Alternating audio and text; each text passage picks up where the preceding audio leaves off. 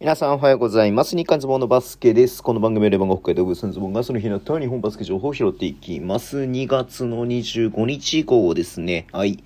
えー、っと、今日ね、B2 やってましたんで、B2 の話をしたいと思うんですけれども、まず東京 Z と福島ファイアボンズの試合は64対73ね。東京 Z が負けてしまいましたけれども、ちょっとね、厳しい状況にはありますが、まあ、福島がね、これで勝ちましたんで、えー、っと、勝率で言うと一つ、あ、同じか、同じで今ね、東区3位に上がったっていう感じではありますね。そして、東のね、上位対決で注目されてました、越谷ルファーズとアルティリチワの試合は90対77、越谷が勝ちました。もともとね、試合始まる前までは2ゲーム差で、えー、アルティリがね、1位だったんですけれども、これで1ゲーム差に縮まったということで、明日ね、えー、もし仮に、えっ、ー、と、越谷が勝ったので、勝つのであれば、えー、勝ったら、勝ったならば、勝つのであれば勝ったならば？え？違う。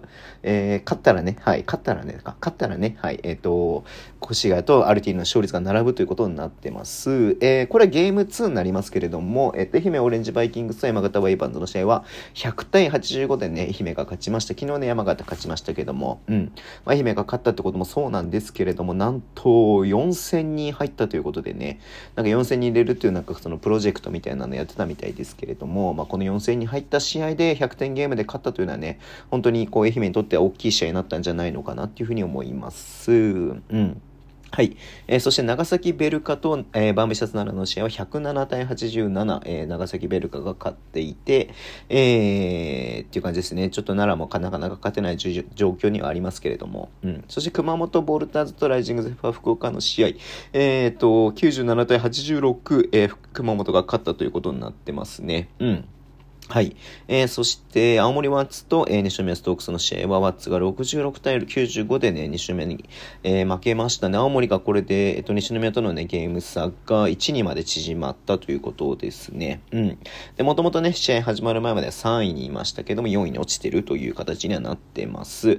明日のね、試合の結果以下では、えー、このね、勝率が並んだりとかする可能性もあるので、うん。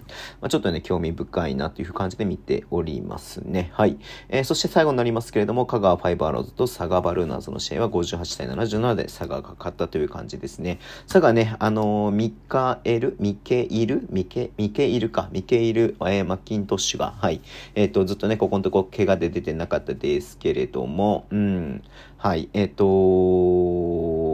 ね、インジャーリストに入ったということで、まただか外国籍入れるのかなね。うん、あのテレンス・キング入ってましたけどもね、あのガルシアがね、アイルに入った関係で、まあ、なかなかちょっと厳しいチーム事情ではありますけれども、しっかり勝ってるということで、ニッシーがまた22点ね、すごいフィーラーが18点、8リバウンド9アシスト、相変わらずね、トリプルダブル、前節もこんな感じでね、活躍しましたけれども、えー、すごい活躍してるという感じではありますね。うん。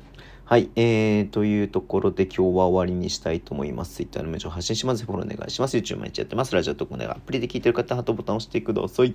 では、今日もお付き合いいただきありがとうございます。それでは、いってらっしゃい。